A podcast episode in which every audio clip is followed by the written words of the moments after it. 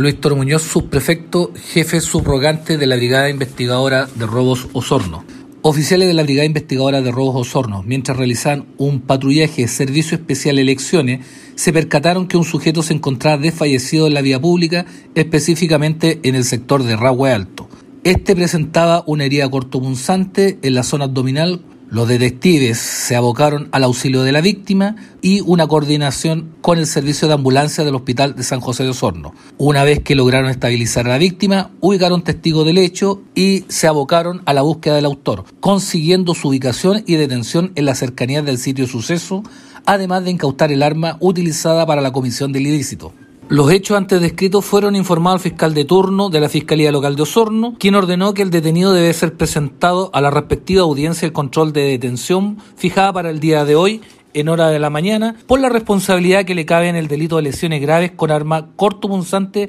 en situación de flagrancia y además mantiene una orden de detención vigente por el delito de amenazas.